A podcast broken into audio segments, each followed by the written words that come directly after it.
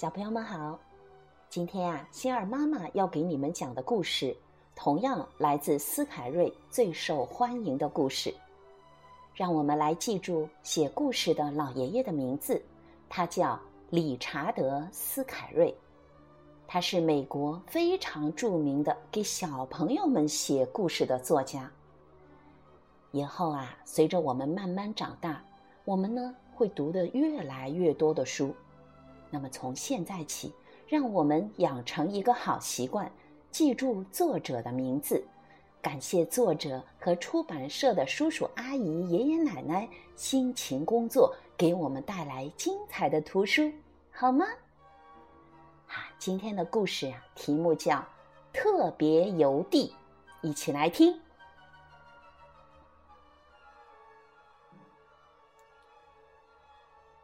小熊嘟嘟。给奶奶写了一封信，祝奶奶生日快乐。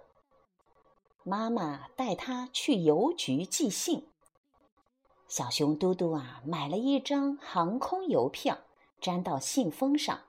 他把信投进邮筒。邮递员给每封信都盖上邮戳，邮戳告诉你信从哪里寄来。信封上的地址呢，就表示信要寄到哪儿去。比如说啊，嘟嘟写给奶奶的信，那个信封上就写着“工作镇北大街熊奶奶收”。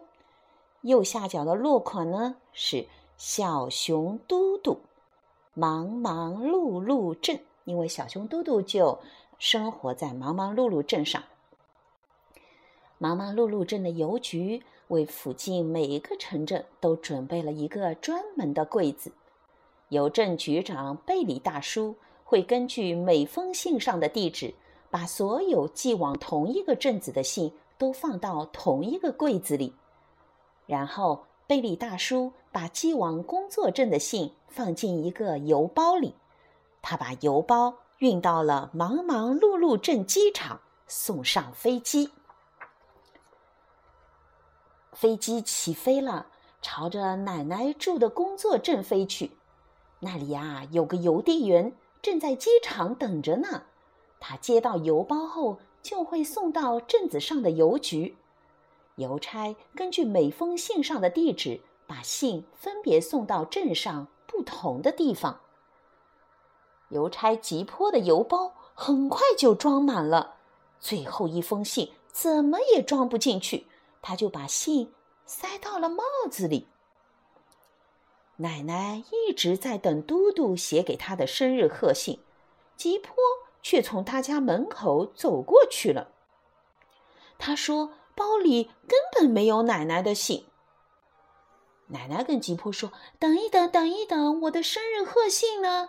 吉坡说：“奶奶，对不起哦。”奶奶只好请他帮忙，再好好找一找，还是没有。奶奶觉得很失望，吉坡摘下帽子跟奶奶道别。这时，一封信掉了出来，正是嘟嘟写给奶奶的信。上面写着：“亲爱的奶奶，生日快乐！爱你的嘟嘟。”哦，亲爱的吉坡。奶奶说：“太谢谢你了，终于收到嘟嘟的信了。”奶奶太高兴了，给了吉坡一个大大的吻。还有什么事儿能比收到孙女的祝福更开心的呢？好，故事讲完了。今天呀，我们来聊一聊写信。星儿妈妈小的时候啊。亲人朋友们之间的联系很多都要靠写信。其实，虽然现在通讯非常发达，我们可以打电话，可以视频聊天，但其实啊，心儿妈妈觉得，很多时候我们还是可以用写信的方式。比如说，我们可以在爷爷奶奶、外公外婆或者家里其他长辈生日或节日的时候，亲手做一张贺卡。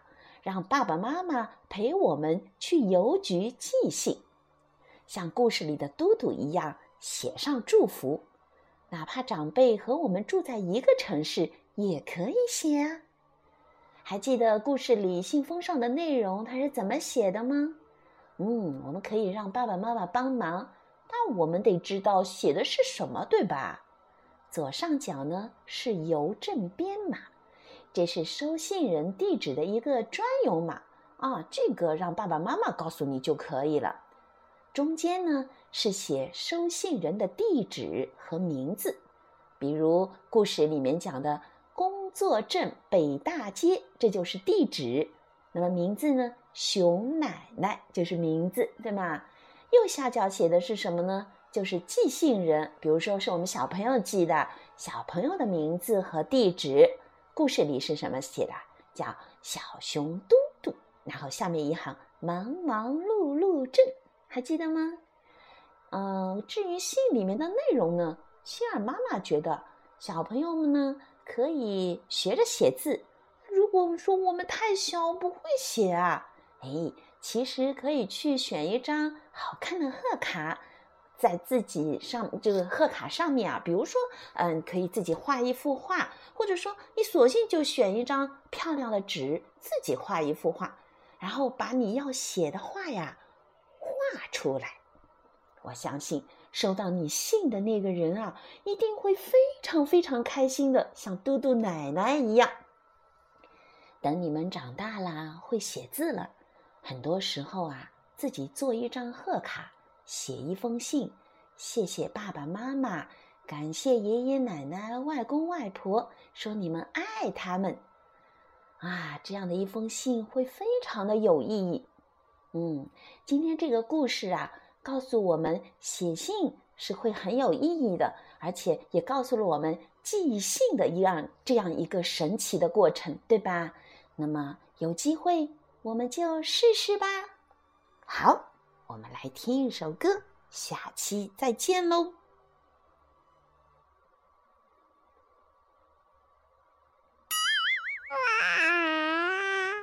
If you're happy and